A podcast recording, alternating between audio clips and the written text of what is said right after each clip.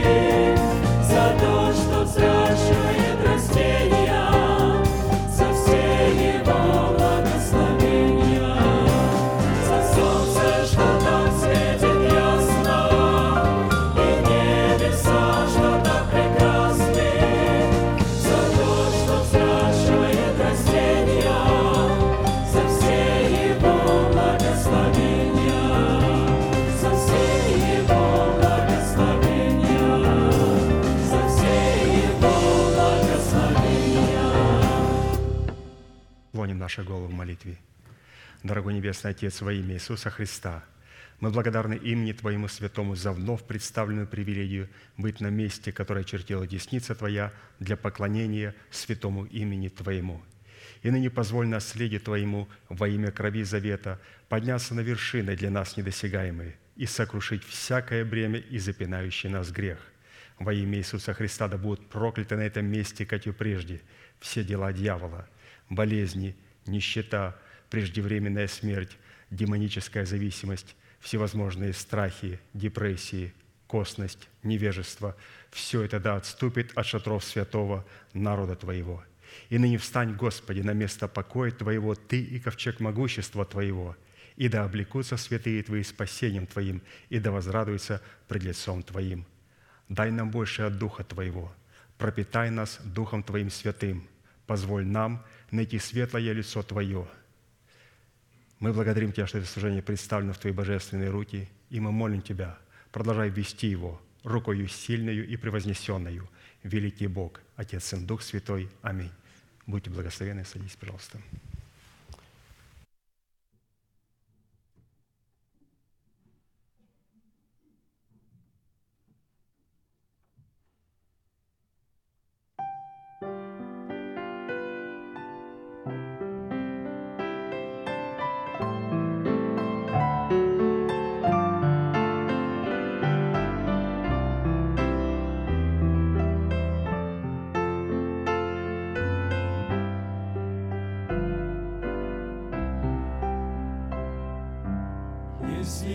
也不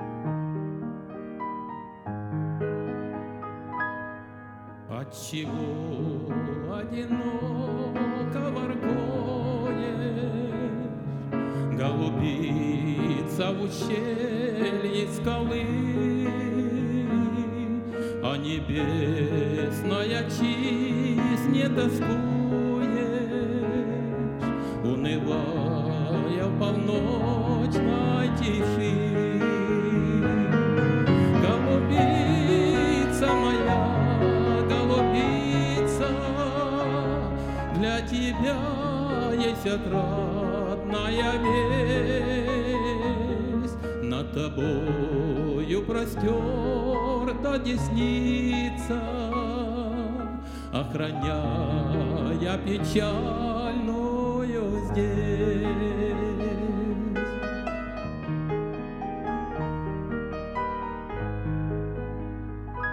Истомленная тяжестью зноя И гонимая борею злой, Знаю, хочешь свободы покоя, Знаю, хочешь на небо домой.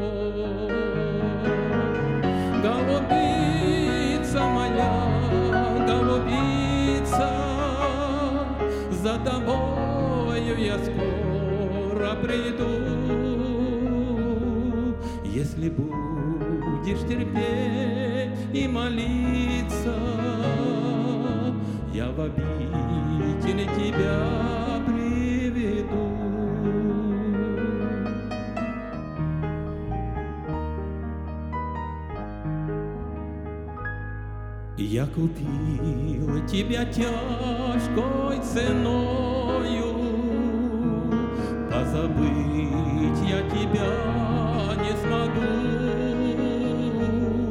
Хоть ты плачешь, томишься порою, Но я сам твои слезы утру.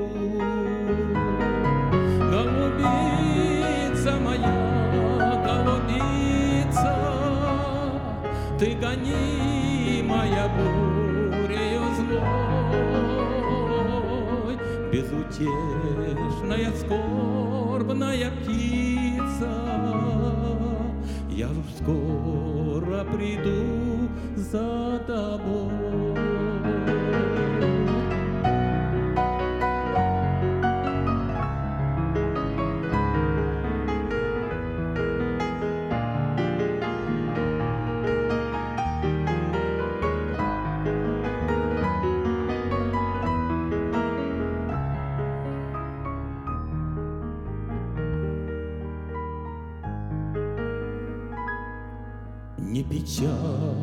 Все настанет то время, Когда кончатся скорбные дни.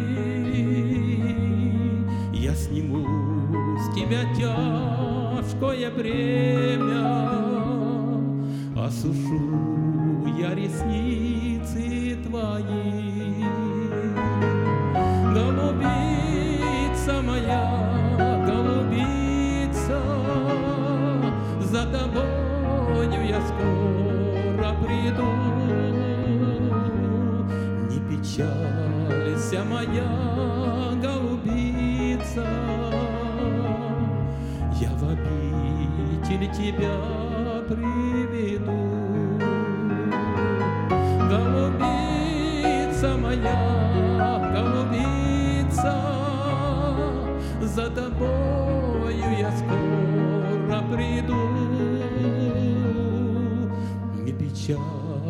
вся моя голубица,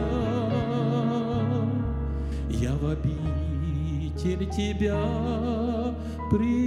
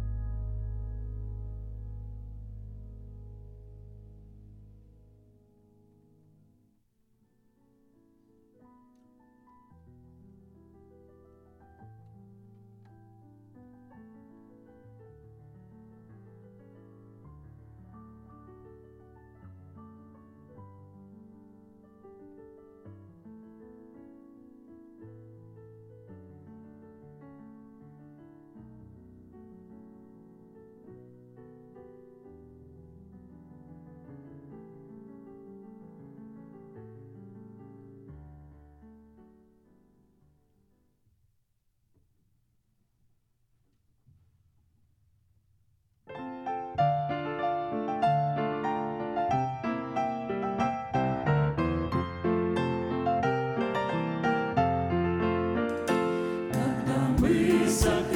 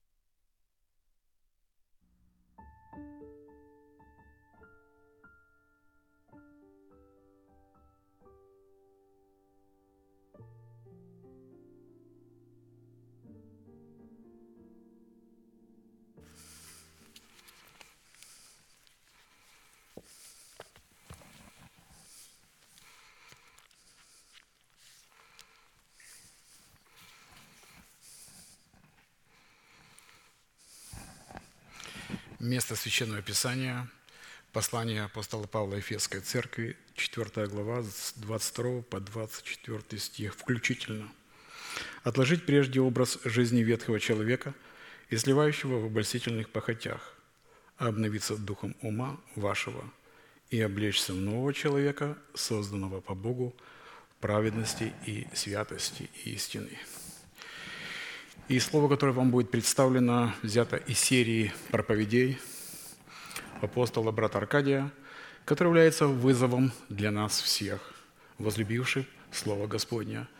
И оно звучит как-то так особенно, как, как бы некий военный приказ или повеление, или же воззвание.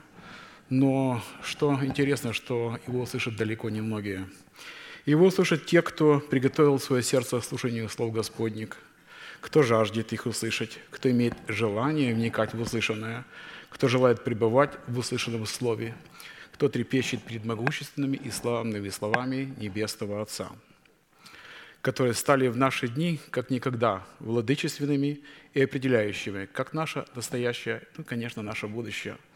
И очень важно, какое мы имеем к ним отношение. И это повеление направлено уже к тем, кто обновил свой дух – а также обновил свою душу, так как мы имеем с вами ум Христов. Но речь идет о нашей с вами третьей инстанции – это тело, которое также должно быть облечено совершенно другого порядка тела, в котором не будет работать закон греха и смерти и тления, хотя мы сегодня провозглашаем, что мы свободны, а это мы живем верой, но придет такое время, когда это будет именно так, в котором не будет наличия ветхого человека – с одеждой царствующего греха. Но призвание, надо вспомнить, что функции-то у нас у всех разные в теле. Но что хочу заметить, призвание у нас одинаковое, цели у нас одинаковые. Это обновиться духом нашего ума, и мы к этому призваны. То есть ум, которым мы наделены и которым мы пользуемся, конечно же, в разной степени. Это согласно нашей индивидуальности, согласно мерой нашей веры. Мера нашей веры зависит от меры нашего посвящения. Наш ум обязан быть обновлен. То есть ум не должен быть и являться гегемоном для всего человека в целом. Должен быть обновленным и при том быть хорошим слугой. Для выполнения этой повелевающей заповеди задействованы три повелевающих и основополагающих глагола. И я их напомню.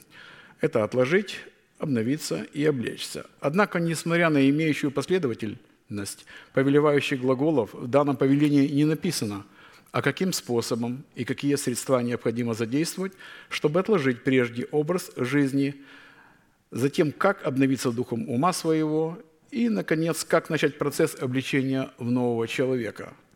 А важно заметить, что эти повелевающие глаголы относятся или же представлены только для той категории народа Божия, которые по своей сути оставили младенчество. Потому что только после оставления младенчества представляется выбор. И недавно мы слышали, что человек, находящийся в младенческом состоянии, постоянно видит, как через тусклое стекло все, гадательно. Стекло, при том еще и тусклое. Это то, что находится между глазами и предметом, на который мы смотрим. Я буквально недавно справил потолок – ну, очки, которые были на мне, они были чистые. Но как начал я работать, и я начал замечать, что я, э, стекла тускнеют, и я уже только гадательно очертания видел сторон комнаты. И мне это как в голове только раз, это как раз то, о чем говорил пастор. Вот это вот как раз ты сейчас смотришь, как через тусклое стекло. Ты не видишь, предметов, ты не видишь четко того. То есть такой человек не может понимать ни знамения времени, никакие духовные вещи, которые говорились в его уши. Но он их и не слышал, потому что не может их услышать, хоть физически и не глухой. Когда он их слышит, то он просто ощетинивается, почитая все это ересью. Он не принимает все то, что исходит из духа, и почитает это, конечно, безумием и при этом рассматривает духовного человека каким-то заблудшим, а себя всегда видит духовным. И такой человек всегда хочет всему давать суд, цену. Ну, конечно, это не так. Именно от этих, от решений этих трех судьбоносных вопросов и будет зависеть, обратим мы себя в сосуды милосердия. Сосуды милосердия – это та категория святых, которые поняли и увидели свое истинное призвание. Или же в сосуды гнева, То есть сосуды гнева – это та категория людей, которая не поняла своего призвания и увлеклась всякими лжецелями. А вернее, состоится совершение нашего спасения, которое дано нам в формате залога. То есть дано нам в семени, как мы это знаем, слышали, сами провозглашаем, и мы должны возрастить это в плод. Или же мы утратим его навсегда, так и не войдя в полноту меры возраста Христова – в силу чего наши имена также навсегда будут изглажены из книги жизни. В определенном формате мы рассмотрели первые два вопроса и остановились на исследовании вопроса, какие условия необходимо выполнить, чтобы посредством уже нашего обновленного мышления начать процесс обличения самого себя в полномочия своего нового человека, созданного по Богу во Христе Иисусе, в святость, праведности и святости истины.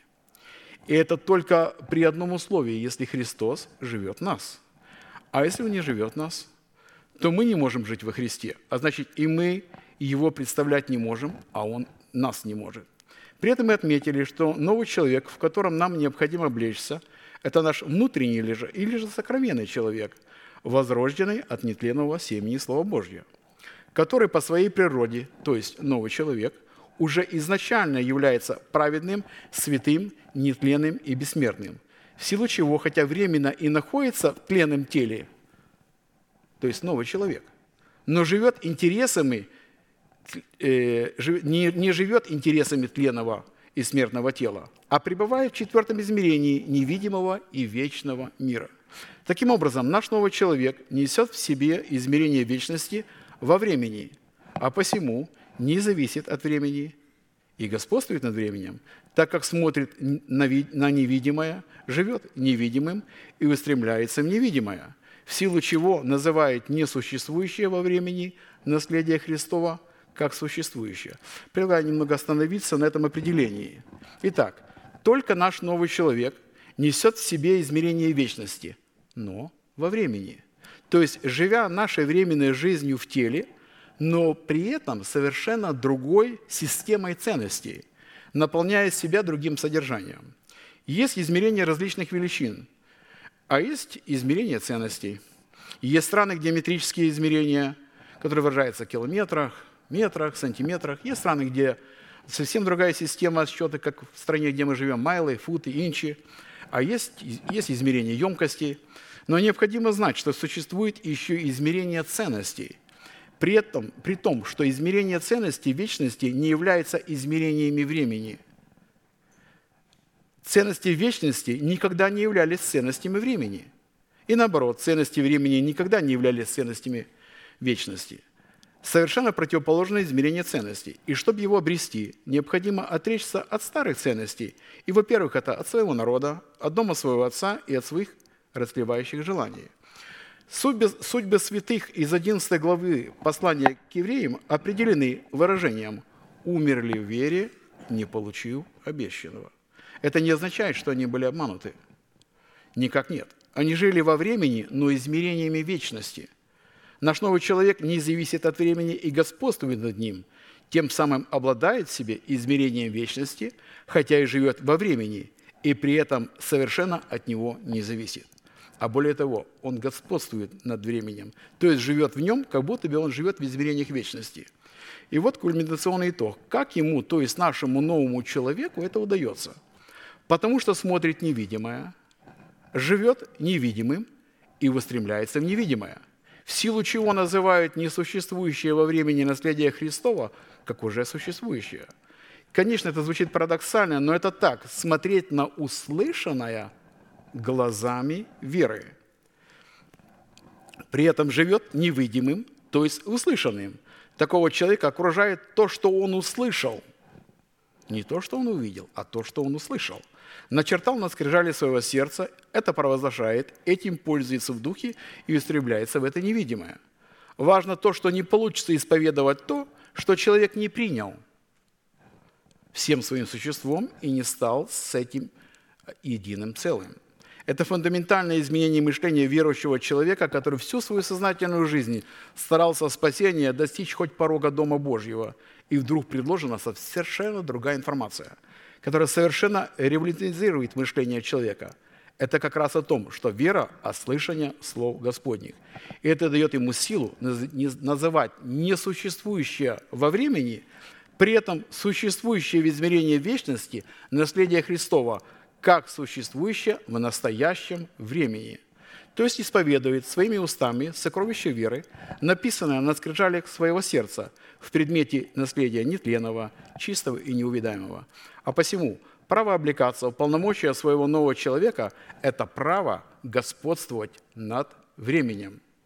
Ровно как в свое время господствовал Авраам, наш отец по вере. Он смотрел на невидимое, жил невидимым и устремлялся в невидимое. Его племянник Лот так не видел и так не поступал. Он жил только тем, что он видел своими физическими глазами и к этим видимым ценностям стремился. При этом в эти дни жизни Авраам назвал невидимое видимым, свершившимся, и этим он господствовал над временем. Ровно как и мы сегодня провозглашаемся мертвыми для греха и живыми для Бога, и точно так видим братьев и сестер, окружающих нас. Какими глазами смотрел и смотрит Отец Небесный на свой народ? Какими глазами мы смотрим на себя? Как мы себя почитаем? Как мы смотрим на своих детей? А на наших братьев и сестер, которые нас окружают? Почитаем ли мы их мертвыми для греха? Ну ладно, я молюсь, провозглашаю, Господи, я почитаю себя мертвым греха, живым для Бога. И при этом я вижу окружающих меня людей совсем в другом свете, совсем по другим окрасам. Я произвожу определенный суд, неправомерный, но чего я не должен делать. Апостол Павел, обращаясь к Ефесской церкви, пишет, «Павел, волю Божию апостола Иисуса Христа, находящийся в Эфе- в Ефесе, святым и верным во Христе». Так же самое и Колоссяны пишет, «Святым и верным в колоссах». Как рассматривает? Святыми и верными. Вот то- точно так должны мы смотреть друг на друга. Точно так, как Авраам рассматривал Сару, он ее видел как родившую царей. Это будет для нас выражением единства в теле и, конечно, проявлением братолюбия. Это возведено в формат заповеди. И мы имеем от него такую заповедь, чтобы любящий Бога любил и брата своего. Право господствовать над временем – это право, связанное с выбором человека, исполнять заповедь, которая предписывает, в какое время и посредством каких истин следует облекать себя в нового человека. Соблюдающий заповедь не испытает никакого зла. Сердце мудрого знает и время, и устав, который заложен в этой заповеди. Потому что для всякой вещи есть свое время и устав, а человеку великое зло от того, что он не знает, что будет и как это будет, и кто скажет ему. Екклесиаста 8, 5, 7. И не знает, потому что не хочет принимать того человека, который мог бы ему это ра- раскрыть, раскрыть эту заповедь. Знаете, каждый человек имеет свое личное мнение. Как говорят, каждый Иван имеет свой план. Ну, я к Иванам ничего персонального не имею. Поэтому, исходя из этого других мест Писания, следует, что без господства над временем выражено в соблюдении заповеди через уразумение времени и устава, невозможно облекаться в одежды правды, чтобы вершить совершенное или же справедливое правосудие Бога. Какое емкое определение? Давайте его рассмотрим. Первое. Чтобы господствовать над временем, необходимо соблюдать заповеди. Второе. Соблюдать заповеди – это разуметь время и устав. Третье. Значит, соблюдающий заповеди и разумеющий время человек облекается в одежды правды. Четвертое. Когда человек уже облечен в одежды правды, то он уже может вершить совершенное или справедливое правосудие Бога. И так итог. Кто может господствовать над временем? Это Тот и будет достоин к вершению справедливого правосудия Божия, и это удел мудрого сердца. И при исследовании природных свойств нового человека мы решили рассмотреть процесс обличения полномочия нового человека с семи сторон, или же в семи достоинствах, хотя их и гораздо больше. Это человек, облеченный в ризы спасения, это человек, одетый в одежды правосудия, это человек, коронованный венцом жениха, это человек, украшенный образом невесты, человек, одетый в брачную одежду, человек, одетый в весон чистый и светлый, человек, принявший представительную силу Яхве Саваофа. При рассматривании имеющихся достоинств мы сделали ударение на том, что все эти достоинства содержатся в друг друге, находят себя друг в друге, исходят друг из друга, поддерживают друг друга и служат подтверждением истинности друг для друга. В книге пророка Ис- Исаии в 61 главе мы обнаружили сразу четыре достоинства. Давайте мы их прочитаем. Это 61 глава, 10-11 стих. «Радостью буду радоваться о Господе, возвеселится душа моя о Господе моем. Ибо Он облег меня в ризы спасения». Это первое достоинство. «Одеждою правды одел меня». Второе достоинство. «Как на жениха возложил венец». Третье достоинство. «И как невесту украсил убранством». убранством.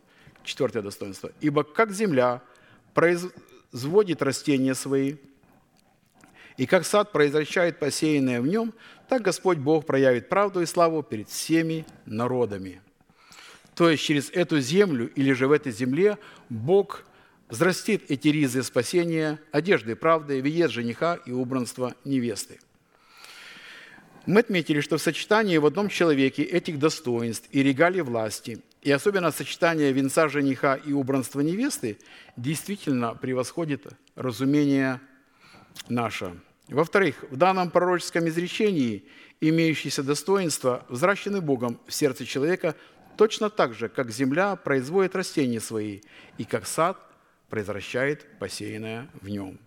Практически эти достоинства определяют Царство Небесное в человеке, потому что третья радость о Господе в данном пророчестве является как одна из характеристик и составляющих плода Духа, которая призвана обуславливать Царство Небесное в добром сердце человека – и такой плод радости в сердце человека является результатом славной жатвы, обуславливающим его сердце Царство Небесное, пришедшее в силе, которое ранее в посеве нетленного семени сеялось в сердце этого человека со слезами. Как написано Псалом 125, 5, 6. «Сеявшие со слезами будут пожинать с радостью, с плачем несущие семена возвратиться с радостью, неся снопы свои. Э, знаете, есть большая разница между семенем Царства Небесное, которое мы принимаем, и между плодом, который вырастает в свое время из этого семени. И когда этот плод появляет, являет великую силу, в которой мы можем облекаться, и мы с вами не можем облечься вот в то семя, которое мы получаем. Само предназначение для семени, для каждого семени предназначено одно – смерть.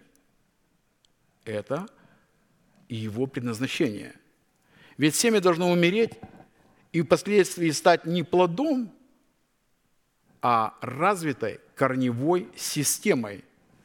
Или же будет эта система для древа жизни, которая даст плоды Царства Небесное, к которому мы должны облечься. А посему обличением нового человека, то есть должна произойти смерть. То есть нет смерти, нет и воскресения – это, по сути дела, обличение воскресения Христова в предмете приносимого нами Богу плода Духа, который призван обуславливать в нашем сердце силу и порядок, взращенного в нас и пребывающего в нас. Царство Небесного в праведности, мире и радости во Святом Духе. То есть плод Духа выражается в пребывающем в нас Царстве Небесном в праведности, мире и радости во Святом Духе. Э, в определенном формате мы с вами рассмотрели суть, состоящую в ризах спасения, и остановились на исследовании одежд правды, а в частности на размер и той цены, которую необходимо заплатить за право облекаться в одежды правды, которая облекает нас полномочием быть вершителями судов Божьих. В связи с этим мы уже рассмотрели шесть условий и остановились на исследовании седьмого условия. Это цена за право облекаться в одежды правды, чтобы вершить правосудие Бога – это обличение в искупление, содержащееся в соблюдении Песа Господи по уставу, установленного Богом. Иисус сказал ученикам, «Истинно, истинно говорю вам, и если не будете есть плоти Сына Человеческого и пить крови Его, то не будете иметь в себе жизни. Едущему и плоть, и пьющему и кровь имеет жизнь вечную, и я воскрешу его в последний день. Ибо плоть моя истинно есть пища, и кровь моя истина есть питье. Едущему и плоть, и пьющему и кровь пребывает во мне, и я в нем. Как послал меня живый Отец, и я живу Отцем, так и едущий меня жить будет мною. Сей-то есть хлеб, шедший с небес, не так, как отцы ваши ели ману и умерли. Едущий хлеб сей жить будет вовек. Иоанна 6 глава, 53-58 стихи. Братом Аркадием было отмечено, что в этом месте Священного Писания говорится о истине, которая содержится в учении о крови Христовой и истине, которая содержится в учении о кресте Христовом, которые одновременно вместе являются корневой системой учения Иисуса Христа, пришедшего во плоти. Поэтому, если человеку не знакома эта истина, эти два учения, которые находятся в составе учения Иисуса Христа, пришедшего во плоти, то такой человек всегда будет есть, вкушать в осуждение. Такая вечеря не будет исцелять такого человека, она будет наводить на него язвы египетские. Главная суть в достойном кушении Песах состоит в познании учения, как уже было сказано, содержащегося в истине крови Христовой и в истине креста Христова, который – которые через наставление вере призваны открыть нам свободный доступ к неисследимому наследию крови Христовой. И если человек через наставление вере не будет научен этим двум фундаментальным истинам, которые являются корневой системой учения Иисуса Христа, пришедшего в плоти, то у него не будет никакой возможности достойно участвовать в вечере Господней. Каждая деталь ежегодного празднования Песах представленное в достойном принятии вечери Господней, указывает на окончательное освобождение от рабства и смерти в теле. О будущем и на окончательное освобождение от самого тленного тела и от смертной души, которая благодаря достойному укушению ангелом Песах в свое время облекутся нетление в бессмертие. А это означает, что если человек всегда недостойно вкушал вечерю Господню, он никогда не облечется в бессмертие и в нетление – в которую он был призван облечься. В уставе Песах достойное вкушение Анса Песах состояло как в требованиях особого рода одеяний одежд, несущих в себе готовность вершить правосудие Бога, так и в особого рода требованиях, необходимых для достойного вкушения самого Агнца. Несоблюдение этих требований в любых в любом их аспекте не освобождало человека от исполнения над ним приговора смерти. Потому что, как мы знаем, за возмездие за грех – это смерть. И напротив, соблюдение устава Песах делало человеком предчастником к производству суда Божьего над первенцами Египта. Исход 12, 12. «А я в самую ночь пройду по земле египетской и поражу всякого первенца в земле египетской, от человека до скота, и над всеми богами египетскими произведу суд, я Господь». Из имеющего постановления следует, что первенцы Египта, от которых зависели египтяне, являлись богами Египта. И наша зависимость от чего-либо или от кого-либо определяет наше божество, наше упование и, конечно же, наше поклонение. Поэтому, когда люди говорят, что они зависят от Бога, а в реальной жизни имеют зависимость от чего-либо другого, то они уже поклоняются чему-то другому. И поэтому Бог уже не является их Богом и их упованием. Это особенно хорошо видно и выражается, можно заметить, при стрессовых обстоятельствах, при выборе, при потерях, при определенных экзаменах на услышанное. Я заметил, как только мне представляется сознательный выбор – то я понимаю, что это определение то, моя реакция, чем я живу, что я услышал, или только я услышал и вот на ячейке на этом поговорил на эту тему. А живет ли она у меня реально, в действительности? И тогда четко прослеживается результат, есть ли упование на Бога или его нет. Итак, первенцы Египта представляли образ души человека, который отказался потерять свою душу смерти Господа Иисуса. А, пастор объяснил нам, что первенцы Египта – это образ людей верующих, это званые, и их при этом множество. Это святые люди, которые пришли к Господу и которые заполнили различные христианские церкви. Но почему же они называются первенцами Египта? Потому что они отказались потерять свою душу в смерти Господа Иисуса, чтобы умереть для своего народа, для своего дома – и для своих душевных желаний и предпочтений, противишься желаниям Бога. И поистине Божий вызов, который предложен всем, который необходимо глубоко познать и слиться с Ним, Обратите внимание на то, что некоторые из нас родились на Украине, а некоторые имеют там родственников. И сегодняшнее событие, можно сказать, глобального масштаба погрузили человечество в первую очередь в информационную войну. Со всех телерадиоканалов вещают то, что им определили, определили говорить, то кто, кто их содержит. И это информационное оружие. Как оно коснулось нас? А должно ли оно нас коснуться? А как мы знаем, что вера приходит к нам от слышания слов Господних. И когда мы его услышали, то стали ответственными за то, что мы услышали. Соработа с этими мыслями, определениями, бодрствуя над ними, это и будет подчинение моей вере, вере Божьей. Но при этом множество людей верующих стали политическими верующими. С церковных амвонов звучит политизированное слово. То есть христиане взяли не то оружие и пошли совершенно не на ту войну. Обратим наше внимание, как поступал в свое время юноша Давид, чем он был наполнил, наполнен, что его двигало. И в это время, когда в Израиле была война, он просто пас овец своего отца, и не более. Он пас не свиней с различных информационных платформ, он пас чистый скот, чистые мысли. При этом одна из задач пастуха – это забота о каждой как овце, как бодрствование о каждой мысли своего отца. Овцы же были отцовские. Он оберегал каждую из них. Как и мы должны оберегать мысли своего отца? Он догонял и убивал льва и медведя и отбирал овец своего отца. То есть он защищал каждую услышанную мысль.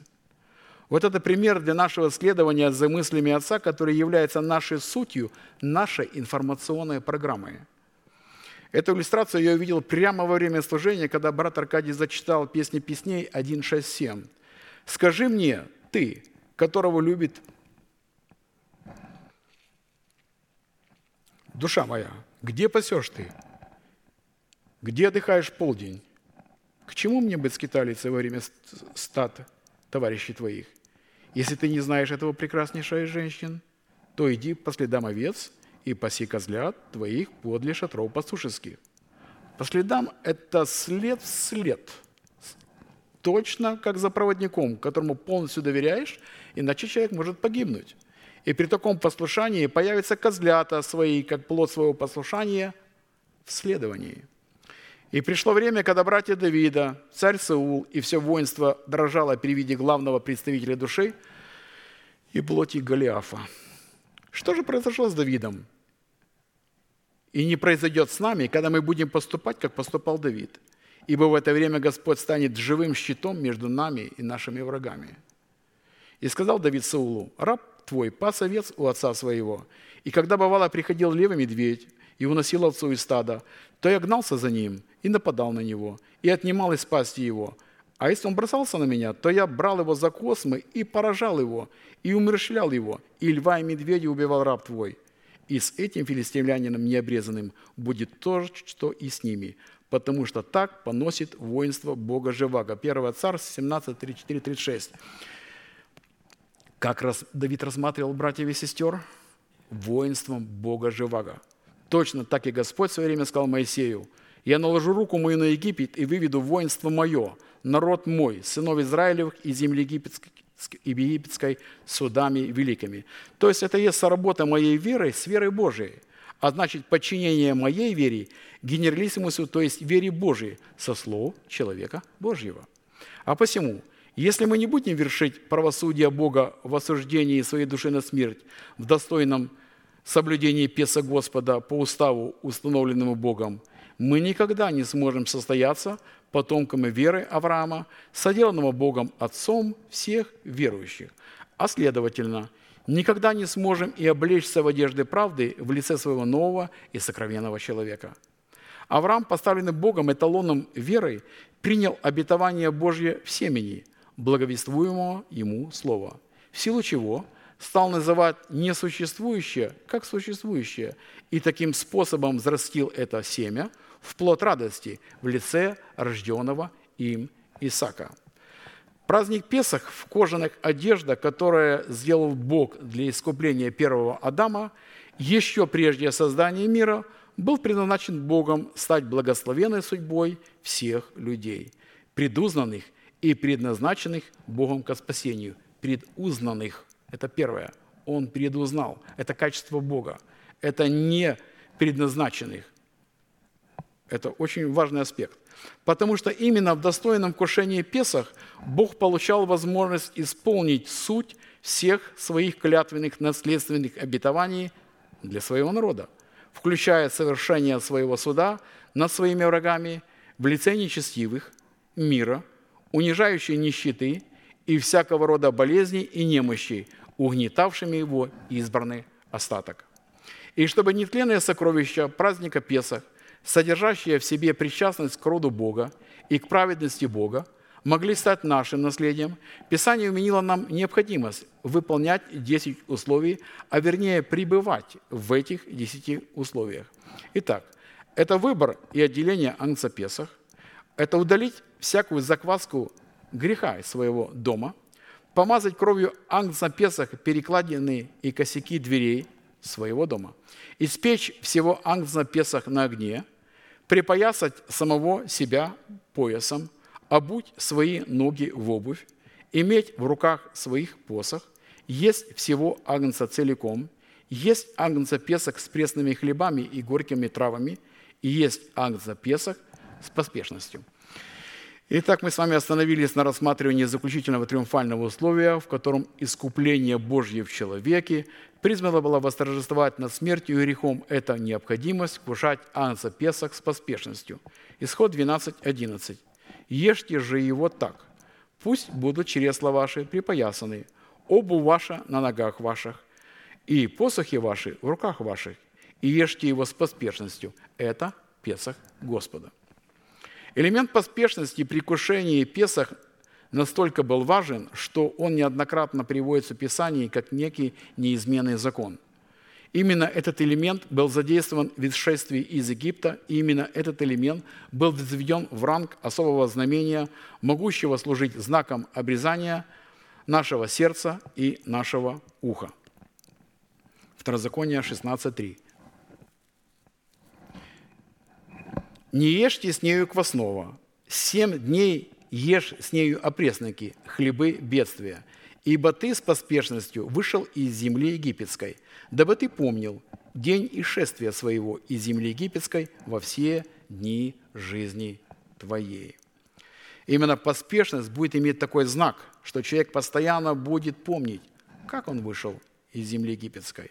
А поэтому слово «поспешность», помимо его прямого назначения в измерении времени, спешить, торопиться и не опоздать, на иврите в измерении духа включает в себя совершенно иные значения. А именно, поспешить или есть с поспешностью – это взять на себя иго, нести свой крест, переносить страдания с достоинством, облечься в мантию ученика, облечься в оружие света в полномочиях учения Христова, или же укрепляться всякую силою по могуществу славы Божией, обновить свое мышление – размышлять о законе Всевышнего, внимать Слову Божью со страхом и трепетом, стоять на страже неповреждения Слова Божия.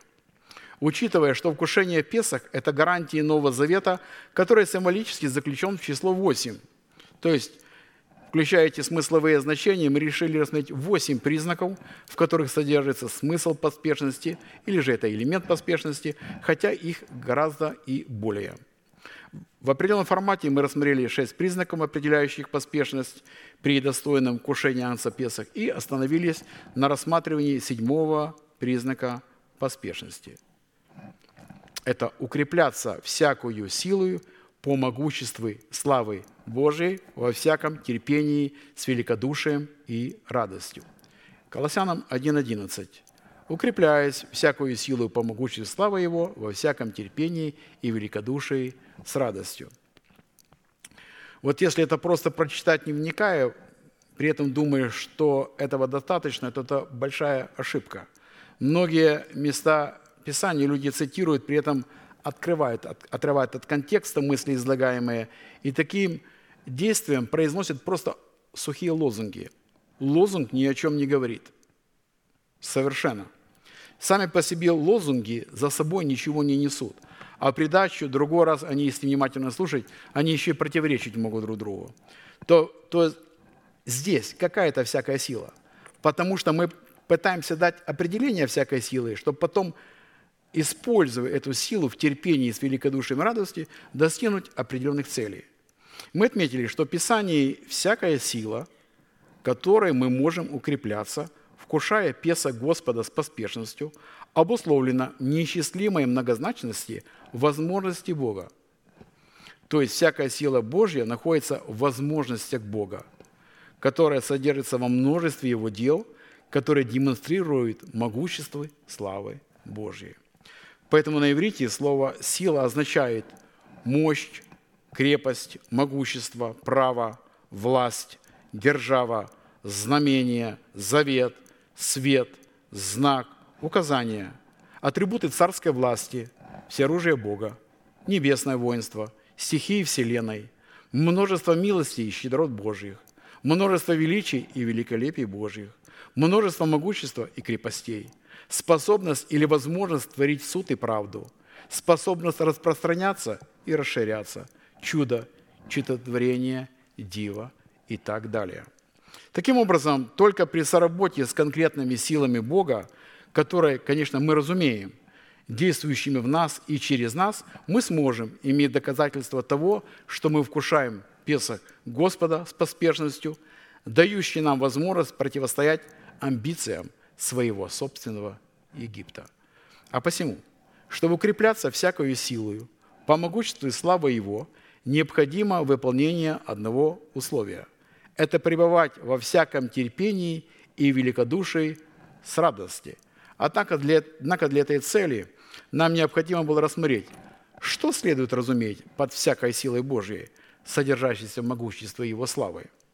В противном случае, как мы сможем пребывать во всяком терпении и великодушии с радостью, чтобы укреплять себя этими многоразличными и множественными силами Бога, если мы не сможем дать им определение? Рассматривая вопрос первый.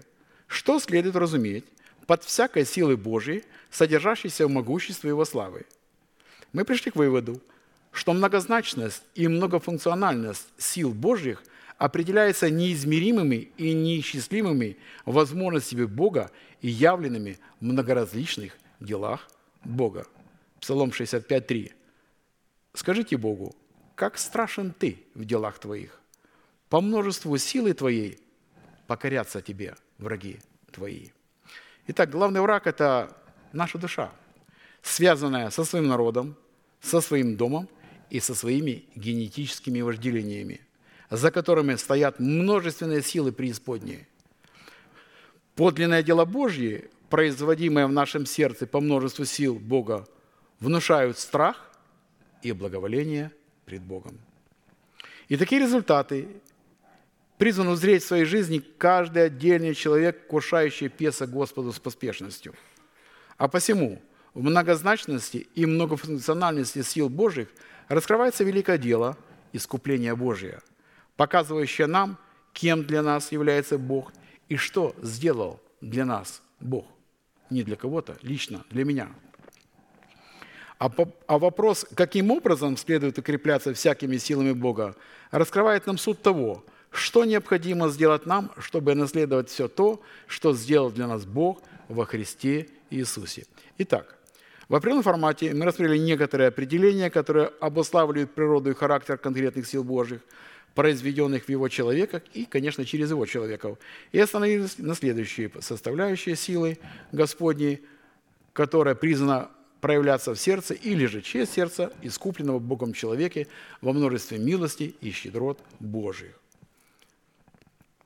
Псалом 5, 4, 8. «А я по множеству силы, э, по множеству милости Твоей войду в дом Твой, поклоню святому храму Твоему в страхе Твоем», то есть в страхе Божьем. Вот эти множественные милости и есть множественные силы Бога. Чтобы посредством множественных сил Бога, явленных во множестве Его милости, войти в Дом Божий, необходимо, чтобы наше сердце обрело право не только на владение и соработу с этими силами, но и на право пребывать в этих силах. То есть, а значит, пребывать в этих милостях. Право на владение и на пребывание в силах Бога является здесь, как мы видим, это страх Господень, который является премудростью Бога, который призван задействовать и вести все эти силы за собою, да для изглаживания пред лицом Божьим беззакония наших. Я прочитаю этот псалом, который мы уже неоднократно слышали, которым молимся, исповедуем в своих личностных отношениях с Господом. Помилуй меня, Боже, по великой милости Твоей и по множеству щедрот Твоих, изгладь беззакония мои». И брат Аркадий отметил здесь, что множество сил, явленных во множестве милости, может изгладить наше беззаконие пред лицом Бога, когда, беззак... когда беззакония остаются пред Господом. Тогда дни наши проходят в гневе, как звук. Почему? Потому что эти беззакония он положил тайное пред очами своими. Дней наших 70 и при большей крепости 80. Проходит быстро, и мы летим. Мы исчезаем от гнева Твоего, и от ярости Твоей мы в смятении. Потому что когда у детей Божьих, когда они пришли к Богу, их беззакония остаются пред лицом Божьим, то их лета проходят в гневе Божьем, и тогда от ярости Божьей мы в смятении – Потому что Бог всегда проявляет ярость свою, когда беззакония не изглажены. Когда человек не знает, как изглаживать эти беззакония. Если произносит постоянно «Господи, помилуй», «Господи, помилуй», то от такого причитания беззакония не изглаживаются. Необходимо что-то сделать с собой, что-то предпринять со своей стороны, с нашей стороны, чтобы Бог помиловал, чтобы эти беззакония ушли – а где эти беззакония находятся? В чем они связаны? Конечно же, в связи с нашим народом. У нас есть связь с нашим народом, с нашим домом, со своими генетическими предпочтениями, то есть со своей душой. Вот только когда мы это все сдираем себя, а у нас другого выхода нет. И так оно и происходит. Мы сдираем себя буквально по-живому. Мы умираем, и беззакония больше не будет. А до, до тех пор, пока весь этот комплект есть, то эти беззакония всегда будут перед очами Божьими. Вот поэтому Давид прекрасно понимал эту силу и молился правильными словами. И беря эти молитвенные слова не просто в свои уста, когда мы зачитываем молимся, а переживаем своим сердцем, принимаем их сугубо к себе, произносим перед Господом в трепете и соединяемся вместе с ними, пропускаем через свой дух. Вы, вы заметили, когда мы молимся в воскресенье, каждое, когда пастор приглашает к покаянию, к исцелению, к обновлению, мы переживаем со всеми святыми, которые вышли вперед. И мы также на местах провозглашаем эту же молитву, следуем слово в слово. И каждый раз как-то звучит, может быть, те же слова. Но вы заметьте, они звучат как-то свеже, по-новому в наших сердцах. Этим мы являемся цельным организмом как и наш манифест. Вы помните тот манифест, который мы раньше исповедовали, а тому, кто действующий над силой, может сделать несравненно больше того, о чем мы просим или помышляем. Тому слава в Церкви, во Христе Иисусе, во все роды и веки. Аминь. То есть оно не просто вот заученная фраза, оно имеет какую-то свежесть, постоянно так как это является Словом Божьим. Поэтому, когда мы искренне это делаем, оно работает в нас. Каждый раз другие краски. «Ибо беззаконие мои я осознаю, и грех мой всегда передо мною. Тебе, Тебе единому согрешил я, и лукавое пред очами Твоими сделал, так что Ты праведен при говоре Твоем и чист в суде Твоем. Вот я в беззаконии зачат, и в грехе родила меня мать моя». Вот ты возлюбил истину в сердце, и внутрь меня явил мне мудрость. Окропи меня и сопом, и буду чист. Пастор заметил о том, что мы сами себя окропить и сопом не сможем. Для этого нужен человек, которого Бог поставил над нами, чтобы он окроплял нас этим сопом, Чтобы он говорил, прощаются грехи ваши и отпускаются беззакония ваши а иначе они никогда не будут отпущены. Христос как-то, как тогда, так и сегодня дает власть своим апостолам прощать грехи и отпускать беззаконие. Кому простите, тому простятся. На ком оставите, на том останутся. И мы с вами знаем силу прощения и власть крапления сопом. Каждый личностно это знает и помнит это в своей жизни.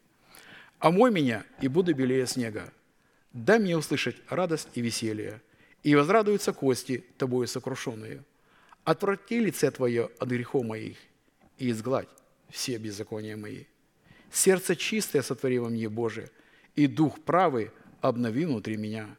Не отвергни меня от лица Твоего, и Духа Твоего Святого не отнимет меня. Возврати мне радость спасения Твоего, и Духом владычественным утверди меня. Псалом 53, 14. Несмотря на то, что осознание своих беззаконий пред Богом является важным шагом, однако, чтобы изгладить наше беззаконие, одного осознания беззаконий пред Богом недостаточно. Потому что для изглаживания наших беззаконий необходимо соработать со множественными силами Бога в предмете Его милости, которая содержится в наследии крови креста Христова. Именно с уникальной соработой, со множеством милостей Божьих, явленных в Его неисчислимых щедротах, начинается творчество данной молитвы, определяющее поспешность при вкушении Песах. Помилуй меня, Боже, по великой милости Твоей и по множеству щедрот Твоих изгладь беззакония мои. Дело в том, что только после изглаживания наших беззаконий, посредством нашей соработы со множеством милости Божьих, мы соделаемся достойными Бога и получим право входить перед лице Господня, чтобы утверждать Его интересы в Его совершенном правосудии. До этого времени человек не может входить в присутствие Бога, и если он думает, что он входит в это присутствие, он просто обольщенный, обольщает сам себя и слушающих себя. Однако, чтобы творить правосудие Божье, необходимо, чтобы милость и истина обвязывали нашу шею, и чтобы эти достоинства были написаны на скрижалях нашего сердца. Э, так говорит Писание, притча 3.3.4. «Милость и истина, да не оставляют тебя. Обвяжи ими шею твою, напиши их на скрижалях сердца твоего, и обретешь милость и благоволение в очах Бога и людей». Вы заметили, когда мы обретаем милость, благоволение в очах Господних, когда мы обвязываем ей, ею шею свою, и когда напишем на скрижалях своего сердца – а чтобы все это сделать, нам нужен тот, кто расскажет нам, как это сделать. Важно очень быть наставленным в вере. Мы отметили, что под образом нашей шеи, которую мы призваны обязать милостью и истиной, подразумевается соработа нашей суверенной воли с суверенной и совершенной волей Бога, что на практике означает подчинить свою волю совершенной волей Бога, означенной в Писании – а ведь на самом деле у каждого человека есть право на выбор. И что принять что? Человек при каждом выборе принимает одно – вид рабства, не более. Необрезанный или же душевный человек думает всегда, что он свободен.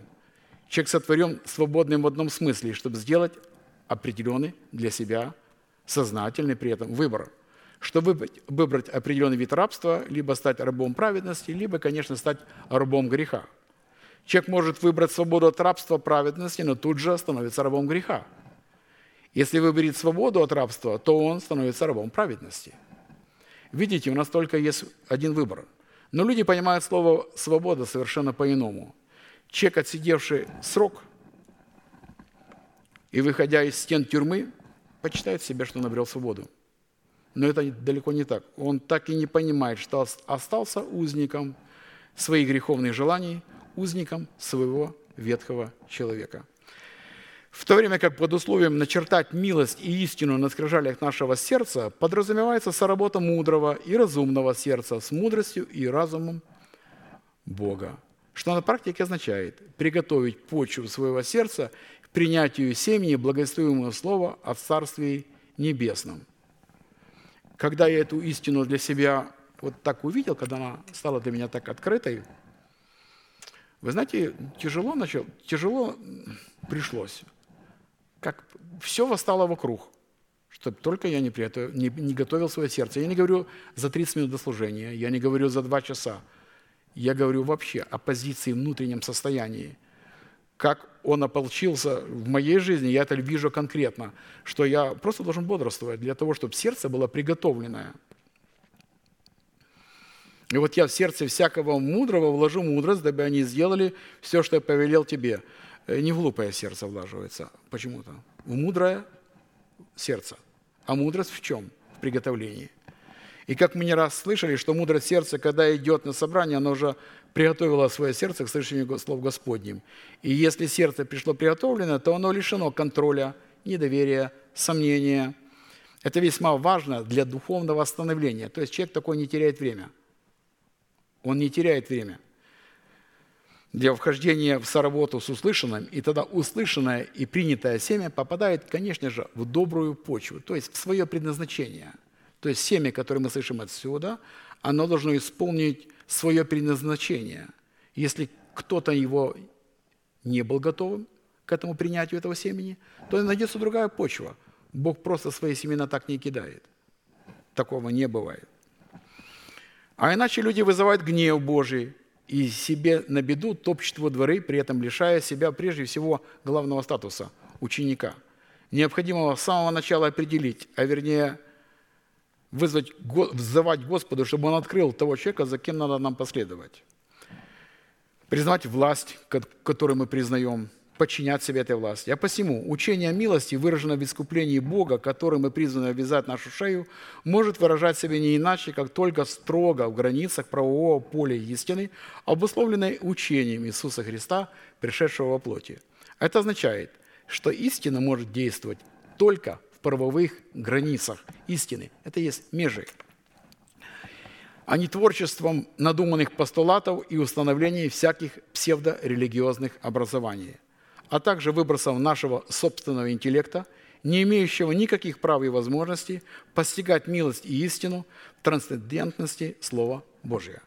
А посему, чтобы Бог мог обратить на нас свой золотой скипетр в предмете своего к нам благоволения, благодаря которому мы получили бы власть утверждать Его правосудие как над праведными, так и над неправедными, достоинство милости в границах правового поля истины призваны стать не только достоянием нашего сердца, но и его состоянием, которое будет служить определением Царства Небесного в нас.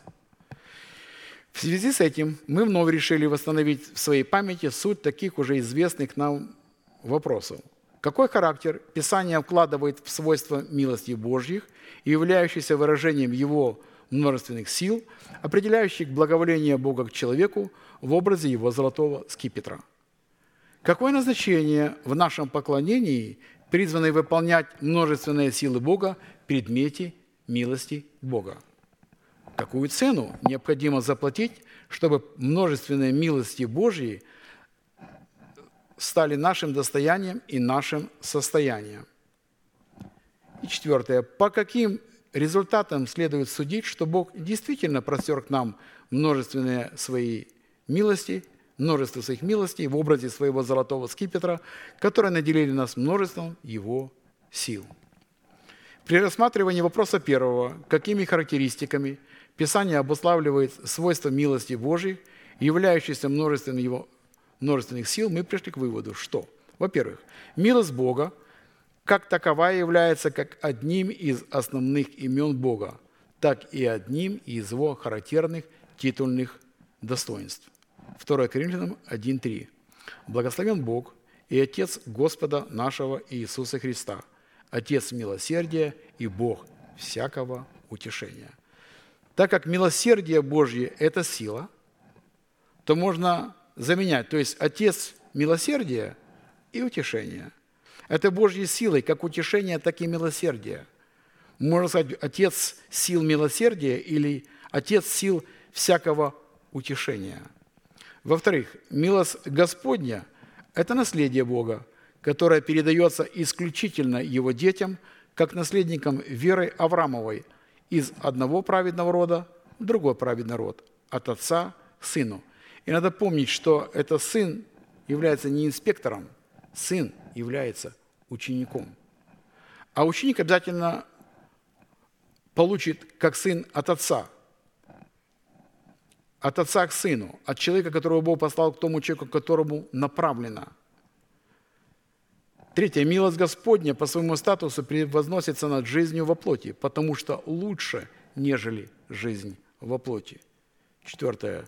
Милость Господня – это одно из многообразных проявлений благости Бога, выражено в Его благодати, воцарившейся в сердце человека через праведность, которую человек ранее принял даром по той же благодати искуплением во Христе Иисусе. В-пятых, милость Господня, содержащаяся в благости Божией, это одно из определений и выражений истины Божией, предназначенной для сосудов милосердия, ходящих в границах правового поля истины.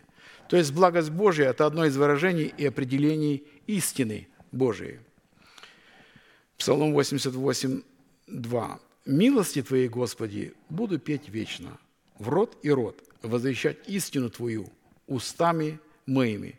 И мы обратили внимание на то, что концепция границ правового поля истины и правды в нашем сердце дает возможность Богу являть в нашем сердце, сердце множество своих милостей, которые рассматриваются множественными силами Бога. Для того, чтобы Бог явил в нашем сердце множество своих милостей, надо, чтобы наше сердце обладало правовыми измерениями, границами истины и правды. А посему, чтобы получить право возвещать множественные милости Бога, мы можем исключительно в границах правового поля истины и правды. Отсюда следует, что человек, превозносящий милости и возвещающий их, в границах правового поля истины и правды, пребывает в благости Божией и таким образом сохраняет себя от падения. Итак, видишь благость и строгость Божию, строгость к отпадшим, а благость к тебе. Если прибудешь в благости Божией, иначе и ты будешь отсечен. Римлянам 11, 22. А В данном случае благость Бога – это выражение милости Божией, которая распространяется только на тех человеков, которые обвязали свою шею своей милостью в границах правового поля истины. В то время как строгость Бога является выражением правосудия и правоты Божьей, распространяющейся на тех человеков, которые отказались обвязать свою шею милостью в границах правового поля истины. Писание таких людей называет просто «жестоковыйное». Правосудие и правота – основание престола Твоего. Милость и истина предходят пред лицем Твоим. Псалом 88, 15. Фраза «милость и истина предходит пред лицем Твоим» означает, что милость и истина предваряют, то есть идут впереди правосудия и правоты Божьей и служат для человека оправданием Божьим, в котором Бог не вменяет человеку вину его преступлений. Если милость и истина не будут в сердце человека, и он не придет пред Господом с таким состоянием, то правота и правосудие, основание престола Божьего – поразит такого человека. Поэтому милость и истина всегда идут впереди. А посему, если мы не приготовим наше сердце поминоваться слушанию возвещаемой милости в границах правового поля истины, у нас не будет никакой возможности обратить на себя благоволение Божье. Вот так об этом говорит пророк Исаия языком апостола Павла. Римлянам 10, 17, 17. «Но не все послушали благовествование. Ибо Исаия говорит, «Господи, кто поверил слышанному от нас?» Итак, вера от слышания, слышание от Слова Божьего. Э, хочу обратить ваше внимание, что Слово Божье доверяется тем, кого Он послал. И Исаия говорит, «Но кто поверит слышанному от нас?» То есть от тех, кто был послан. Исаия, апостол Павел были посланы. Ведь вера от слышания Слова Божьего – люди легко верят информации о тех людях, которые никогда посланничества не имели, но стараются изо всех сил блеснуть своим интеллектом, образованием или же просто невежеством. И их принимают точно такие же самые люди. Средством же для принятия всякой помощи, выраженной в наследии милости Божьих, является молитва или же поклонение. Так как молитва – это не что иное, как право которое человек дает на вмешательство небес в сферы земли. И такое право мы призваны давать Богу только на установленном их, им основаниях, условиях. Одна из таких молитв записана в 142 песне, в которой он дает право на вмешательство в свою жизнь. Хочу заметить, что и в нашу жизнь. Ведь когда мы молитвой вникаем в эту песнь, лично сопереживаем все эти выражения мыслей в своем сердце, то эти слова становятся нашими словами. Да, они когда-то были даны не потому, что Давид был такой разумный и умный человек. Это откровение Божье.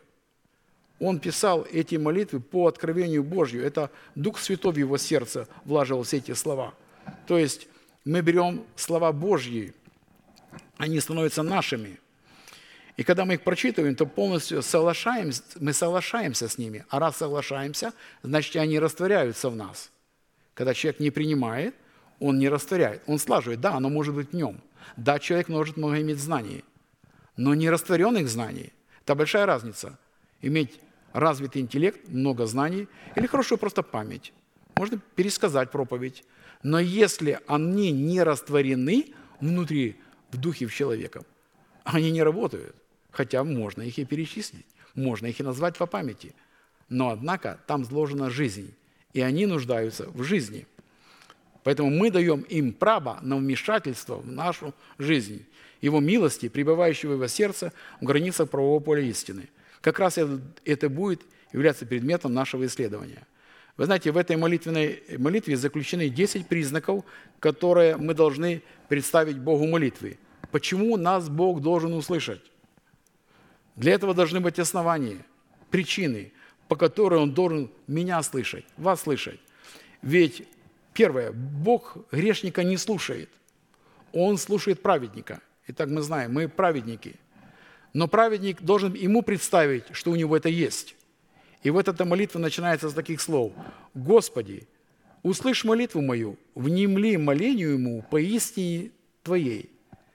Э, заметьте, святые, что Давид начинает творение молитвы с того, что представляет основание, по которому Бог должен услышать поистине. Дальше говорит, услышь меня по правде.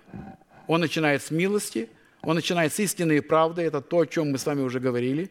И не входи в суд с рабом твоим, потому что не оправдается перед тобой ни один из живущих. И далее Давид описывает свое переживание и состояние, в котором он лично находится – и это очень важно, что такое сопереживание и такая оценка внутреннего состояния принадлежит и нам, святым, живущим в последнее время. И дальше он говорит о враге, который производит с нами ту же работу. Враг не изменился никак. Времена, может, изменились, но враг тот же. Враг преследует душу мою, втоптал в землю жизнь мою, принудил меня жить во тьме, как давно умерших и уныл во мне дух мой. Онемело во мне сердце мое. Вспоминаю дни древние, размышляю о всех делах Твоих, рассуждаю о делах рук Твоих, простираю к Тебе руки мои. Душа моя к Тебе, как жаждущая земля. Скоро услышь меня, Господи. Дух мой изнемогает. Не скрывай лица Твоего от меня, чтобы я не уподобился нисходящим могилу. Даруй мне рано услышать милость Твою, ибо я на Тебя уповаю. Укажи мне путь, по которому мне идти, ибо к Тебе возношу я душу мою. Избавь меня, Господи, от врагов моих. К Тебе прибегаю. Научи меня исполнять волю Твою, потому что Ты, Бог мой, Дух Твой благий, да ведет меня в землю правды. Ради имени Твоего, Господи, оживи меня. Ради правды Твоей выведи из напасти душу мою. И по милости Твоей истреби врагов моих и погуби всех – угнетающих душу мою, ибо я твой раб». Это был Псалом 142, с 1 по 12 стих. И чтобы быть услышанным Богу, как Давиду, так и нам, необходимо было представить Богу некое основание же или некое право, которое могло бы служить для Бога достаточным доказательством для вмешательства в жизнь Давида, его милости и истины, а также и в нашу жизнь. Со стороны Давида такими доказательствами в данной молитве послужили 10 аргументов или 10 оснований, которые Давид приводил Богу, говоря «услышь меня». Что характерно и важно, что основания, которые провел в своей молитве Давид, должны быть так же самое, в той же мере и нашими. Итак, вот они. «Услышь меня ради Твоей истинной правды, ради воспоминания дней древних и всех дел твоих, потому что я простираю к тебе мои руки, потому что я на тебя уповаю, ради возношений души моей к тебе, ради того, что я к тебе прибегаю, потому что ты Бог мой, ради твоего имени, ради твоей милости и потому что я раб твой. Мы с вами рассмотрели первый аргумент, который давал Богу юридическое право встать на сторону Давида в его противостоянии с имеющимися врагами. Это доказательство истины и правды, пребывающих в его сердце, которые являются границами правового поля для дела искупления Божьего, выражено во множестве его милости. Мы отметили, что истину и правду не следует рассматривать как некими близнецами – хотя они очень похожи друг на друга, как дочь похожа на свою мать и как сын похож на своего отца. Так как Писание правда исходит из истины, или же истина воспроизводит себя в правде, точно так же, как овец, отец производит, воспроизводит себя в сыне, как семя воспроизводит себя в плоде. Из чего следует, что истина – это корень, определяющий состояние человеческого сердца в то время как правда или справедливость – это дерево, растущее из этого корня, как выражение этого состояния. И когда дерево вырастает, правды из истины и сердца человека, тогда Бог может давать туда свои множественные силы в границах этого правового поля. Исходя из этого, справедливость или правда – это истина в действии или результат того, что воспроизводит истина в нашем сердце – а посему, чтобы творить суд и правду, то есть справедливость, необходимо обладать в своем сердце неким стержнем истины, который обуславливал бы состояние нашего сердца. В связи с этим мы остановились на рассматривании такого вопроса, по каким результатам мы можем определить, что находимся в правовых границах истины и правды. В определенном формате мы рассмотрели 10 признаков, и вот мы остановимся на 11. Это будет являться милость Бога, который при нашем падении или согрешении всякий раз будет приводить нас в исходное положение. То есть будет поднимать нас, будет давать нам возможность покаяния. Как мы знаем, что покаяние – это Божий дар. Это не когда человек планирует, вот придет время, я вот оставлю все это. Это далеко не так. Это не тогда, когда человек говорит, что покаюсь тогда, когда определю для себя сам это срок. Нельзя ожесточить свое сердце, когда Бог призывает покаяться. Притчи 24, 15, 16. «Не злоумышляй, нечестивый, против жилища праведника, не опустошай место покоя его, ибо семь раз упадет праведник и встанет, а нечестивые впадут в погибель». Это не предназначение для праведника падать семь раз – это неправильный отсчет. Это если. Это не тире, это если. Злой умысел нечестивому против праведника стоит в том, что они, подобно Валааму, сыну Веорову, из имеющейся у них корости, учат Валака, царя Амавицкого, который является образом души, которая отказалась умереть для своего народа, для своего дома и для своих расливающих желаний, как вести грех праведника. Вы заметите, что вот эти вот время, в котором мы живем, и то, что происходит – чем наполнено вся информационное поле, а как она людей привязала к тому, от чего мы отошли. Вы обратили внимание, что это как, знаете, как вот эти обстоятельства, как лакмусная бумага, она сделала тест. А ты где? Коснулось тебя это? И когда праведник попадает в сети нечестивые падает, Бог через даруемое ему, им, то есть праведника покаяния, восстанавливает праведника, а нечестивые, подобно Валааму, сыну Виорову, впадают в погибель. Числа 31, 6, 8. «И послал их Моисей на войну, по тысяче из колена, их, и Финиеса, сына Елизара, священника на войну, и в руке его священные сосуды, и трубы для тревоги, и пошли войной на Мадиама, как повелел Господь Моисею, и убили всех мужеского пола. И вместе с убитыми их били, убили царей Мадиамских, Евия, Рекема, Цура, Хура и Реву, пять царей Мадиамских, и Валаама, сына Виорова, убили мечом. Это как раз он научил Валака вести, как вести Израиля в грех. И разумеется, что победа над пятью мадиамскими царями предшествовала покаянию Израиля в грехе, в котором Израиль в лице Моисея осудил грех, в лице всех начальников народа, которые являлись помощником Моисея, повесив их на, на древе пред солнцем. Числа 25.1.7. «И жил Израиль в Сетиме, и начал народ блудодействовать с дочерями Моава. И приглашали они народ к жертвам богам, богов своих, и ел народ жертвы их, и кланялся богам их». Вот это как раз то, к чему их научил Валаам – жертвам богов своих. Представили им самых красивых женщин. И прилепился Израиль к Валфигору, и воспламенился гнев Господня на Израиля. И сказал Господь Моисею – возьми всех начальников народа и повесь их Господу пред солнцем, и отвратится от Израиля ярость гнева Господня. И сказал Моисей судьям Израилевым, убейте каждый людей своих, прилепивших к Валфигору. Э, представьте себе, что когда они это сделали и повесили начальников народа послов Господню через Моисея, и вот далее, и вот некоторые сынов Израилевых пришел и привел к братьям своих мадинитянку – в глазах Моисея и в глазах всего общества сынов Израилевых, когда они плакали у входа в скинию собрания. Финиес, сын Елизара, сына Аарона, священника, увидел это, встал из среды общества и взял в руку свое копье и пошел вслед, вошел вслед за израильтянином в спальню и пронзил обоих их, израильтянина и женщину в чрево ее. И прекратилось поражение сынов Израилевых. Видите, осуждение греха, в который впадает праведник, выражается в осуждении и исповедании своего греха перед Господом.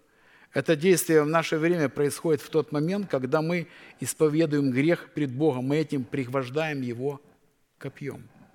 И тогда гнев Бога отвращается. И вот как это выразил Давид в 31 псалме из 3 по 6 стихи. «Когда я молчал, обветшали кости мои от вседневного стенания моего, ибо день и ночь тяготела надо мной рука Твоя. Свежесть моя исчезла, как в летнюю зазаху. Но я открыл Тебе грех мой и не скрыл беззакония моего. Я сказал, исповедую Господу преступления мои. И Ты снял с меня вину греха моего. Зато помолится Тебе каждый праведник во время благопотребное, и тогда разлитие многих вод – не достигнет его. Таким образом, всякий раз при падении в согрешении праведник посредством своего покаяния возвращается в исходное положение, то это обновление является проявлением силы Божией, выраженной в милости в границах правового поля истины и правды. Вот поэтому мы и познаем, что мы находимся в границах правового поля истины и правды, если мы выпадаем вернее, падаем, умеем вставать, каяться, оставлять грех, исповедовать его. Двенадцатым признаком, что мы находимся в границе правого поля истины и правды, будет являться милость Бога, полученной праведности, цвести как пальма и возвышаться подобно кедру на Ливане. Псалом 91, 13, 16. Праведник цветет как пальма, возвышается подобно кедру на Ливане, насажденные в доме Господнем, они цветут во дворах Бога нашего. Они в старости плодовиты, сочные и свежи, чтобы возвещать, что праведен Господь, твердыня моя, и нет неправды в нем. Следует отметить, что почвой, в которой насаждаются праведники, является Дом Господень в лице поместного собрания святых, которые не отделяют себя от единства веры, в лице всех святых без различия религиозной конфессии, национальности и пола – Цветение пальмы сопровождается сочными свежими плодами, а возвышение праведности над беззаконием представлено возвышение кедра на ливанских вершинах, вершинах гор, покрытых снегом. Стоит вопрос, какие способности присутствуют в цветении пальмы, являющиеся образом плода праведности? И какие способности присутствуют в возвышении кедра на Ливане, являющиеся образом плода праведности? Которые в своем сочетании дают возможность возвещать, что праведен Господь, твердыня моя, и нет неправды в нем.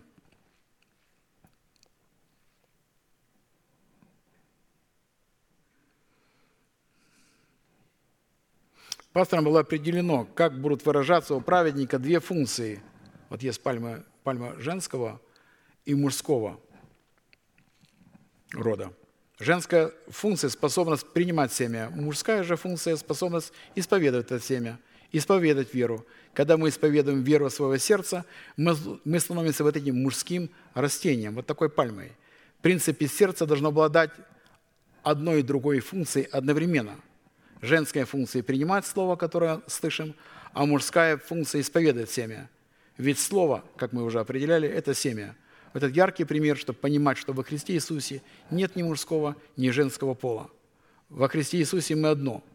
Бог в себе имеет одну и другую функцию. То есть Он создал как мужчину, так и женщину по своему образу и подобию.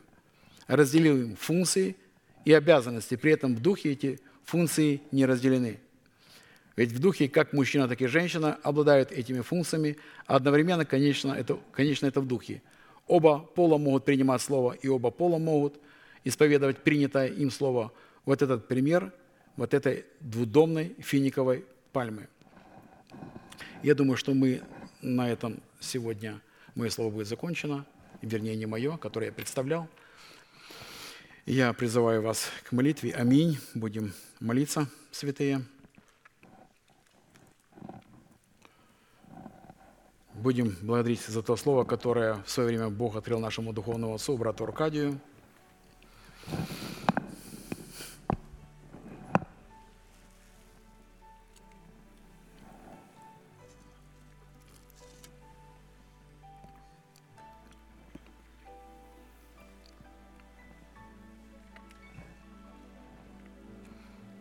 Очень небесный, обращаемся к Тебе во имя Иисуса Христа, нашего Господа и Спасителя. И благодарим Тебя, Господь, за эту привилегированную возможность находиться пред лицем Твоим в доме Твоем, провозглашать Твои вечные глаголы, которые Ты открыл некогда святым Твоим. Благодарим Тебя, Господь, за эту возможность и привилегию – во-первых, почитать себя мертвым для греха и живым для Бога. Держаться этого исповедания, ибо верен обещавший, тот, который начал это в нашей жизни, совершит и доведет дело до конца. Мы провозглашаем, что мы освобождены от суетной жизни, переданной нам от Отцов. Мы освобождены от закона, греха и смерти. И Ты вел нас в новый закон – закон Духа жизни во Христе Иисусе. Мы поклоняемся Тебе за это и благодарим Тебя, Господь, что Ты во Христе Иисусе для нас стал Богом крепостью, твердыней, прибежищем, избавителем, щитом, скалой, рогом спасением, убежищем. Мы призовем достопоклоняемое имя,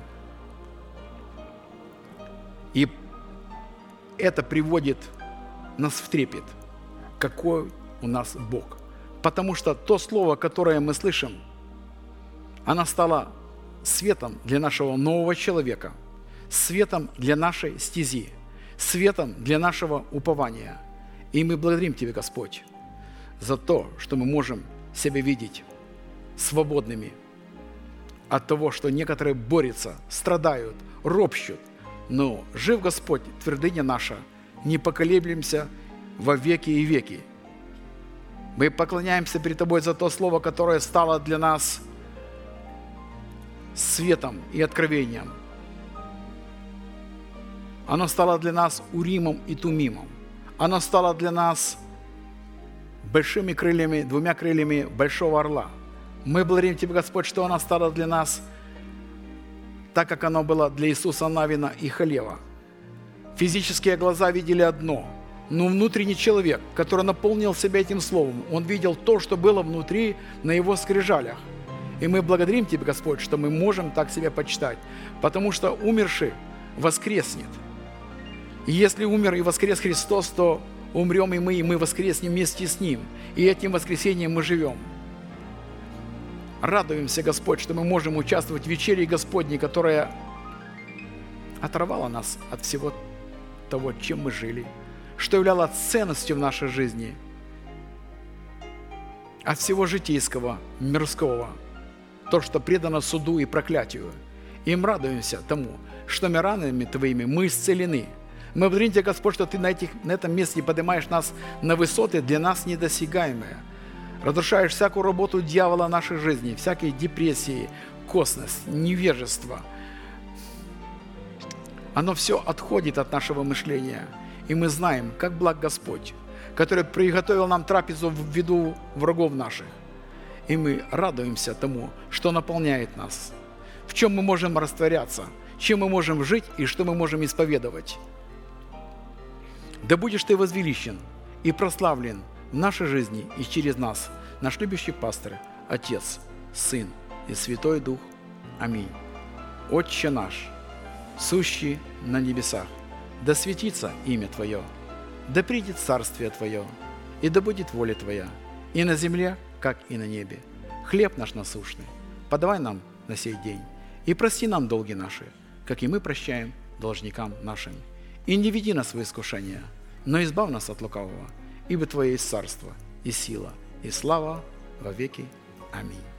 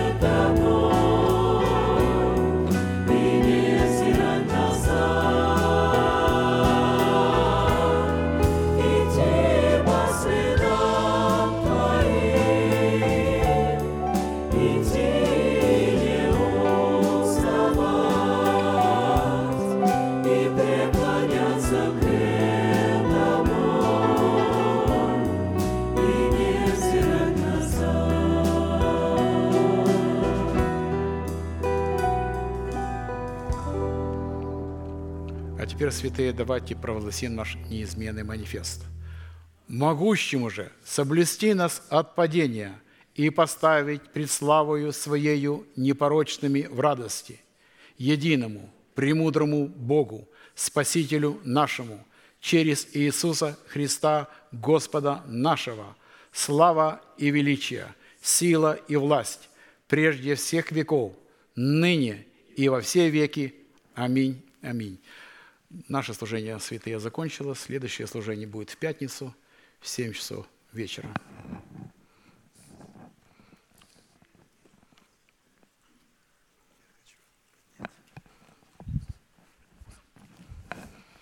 Дорогие друзья, хочу представить вам у нас гости с Германии, нашей дочери церкви, пастор Рангольд, жена его Ирма. Встаньте, пожалуйста. Ну, завтра они будут у меня, а потом вы можете уже их приглашать, чтобы не на последнюю неделю. А так что вы подходите, знакомиться вам заново не надо. Вот, так что они еще немножко спят. Так что у них сейчас э, раннее утро, а у нас вечер. Благодарю вас с миром Божьим, да благословит вас Господь в пути вашем и жилищах.